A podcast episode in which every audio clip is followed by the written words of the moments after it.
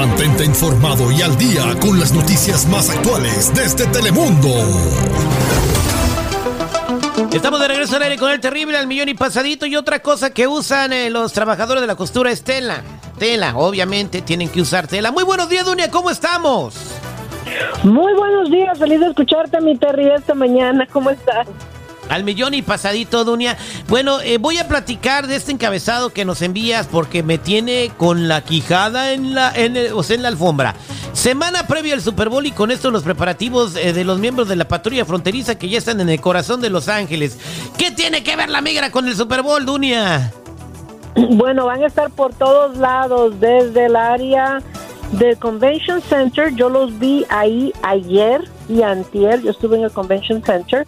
Y también están en el Crypto.com Arena y en el SoFi Stadium. Ahora, no están buscando personas indocumentadas, están buscando en este momento, están trabajando buscando drogas, artefactos, bombas, cosas que quieran dañar a la comunidad angelina. Ellos son los expertos en todo este tipo de cosas, narcóticos, paquetes inseguros, y movilizaron entonces un gran número de los elementos de la patrulla fronteriza y del de Homeland Security también para ayudar en esa labor que va a ser muy complicada porque estamos hablando de muchísima gente que ya está instalada aquí en Los Ángeles, que vienen de otros estados a ver el Super Bowl y los que quedan por llegar.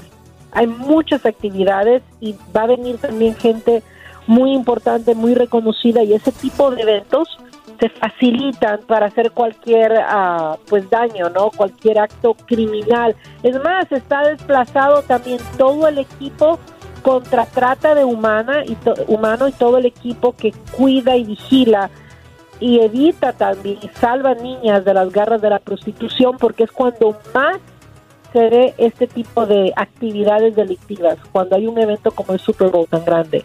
Oye, qué, barbaridad, pues espero que puedan hacer su trabajo, entonces no es algo por lo cual la comunidad migrante que se porta bien tenga que estar preocupado, claro. Absolutamente, la comunidad indocumentada no es que va a ser detenida por ningún lado y le van a preguntar por sus por sus documentos ni nada. Te digo, yo ayer estuve ahí, antier también anduve caminando tranquila en chanclas, como sin nada, con mi cachucha, tranquila, nunca me molestaron, nunca me pidieron nada. Están con los perros enfocados. Sí, que no se asusten si de repente se acerca un, perro, están viendo si la gente trae drogas.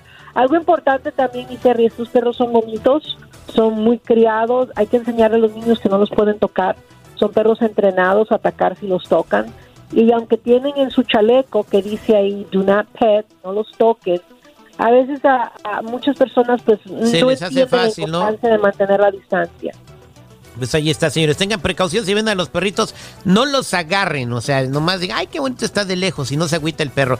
En otro orden de ideas, millones de personas siguen sin regresar al trabajo y eso tiene a los economistas preocupados.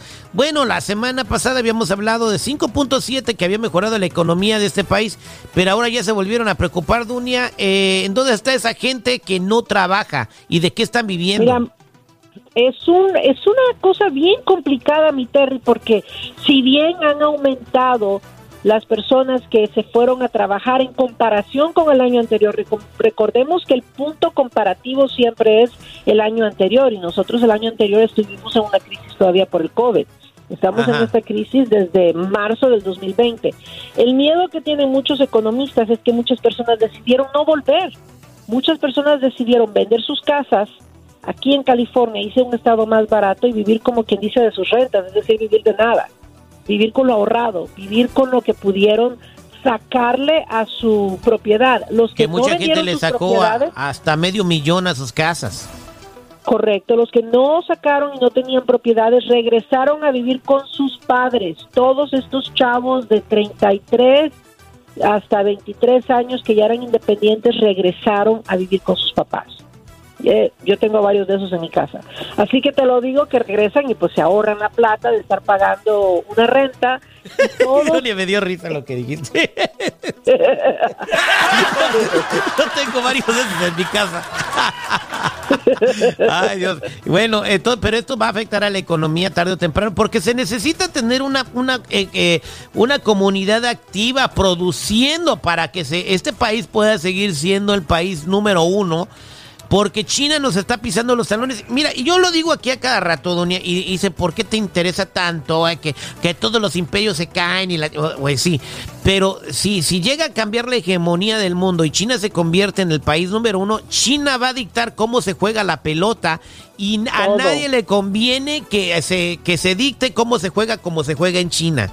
Así de sencillo. Así que si quieren seguir tirando hueva y haciendo que este país se siga hundiendo cada vez más y que nos supere China, eh, que porque no va a pasar nada, pues síganle como van. Después van a andarse lamentando, y lo digo literal, ¿verdad, Unia? Mira, en China es un país todavía que tiene comunismo, es un país con diferentes reglas. Una persona que crea, por decir así, en Dios, en la Virgen Jesucristo, se está exponiendo a la cárcel. Por darles un ejemplo simple y que al mismo tiempo asusta. Tres años de cárcel si tú hablas de una religión que no está aceptada por ellos. Y menciono eso porque nuestra comunidad es muy creyente de la Virgen de Guadalupe. Imagínate vivir en una en, una sociedad donde ni siquiera puedes rezarle a la Virgen o al santo que tú quieras. Exactamente, Algo tan yo te digo. sencillo como eso lo pone en contexto. es bien fácil, depende de nosotros, hay que producir, hay que aportar, hay que poner nuestro granito de arena para que esta nación siga siendo la número uno en el mundo. Pero esto y más lo vamos a ver hoy en Noticiero Telemundo, el número uno del mundo con Duny Elvir. Así es, muchachones, estaremos a las 5 y 6 de la tarde desde el estudio y esta noche a las 11 de la noche. Los voy a estar viendo desde el SoFi Stadium porque comenzamos con la transmisión del Super Bowl. Eso es Toño, Pepito y Flor. Pues se vemos en el SoFi Stadium eh, con tu casco de los Rams, Duny Elvir, transmitiendo las noticias. Ponte tu casco para dar una nota y me mandas un saludo. Ahí te voy a ver.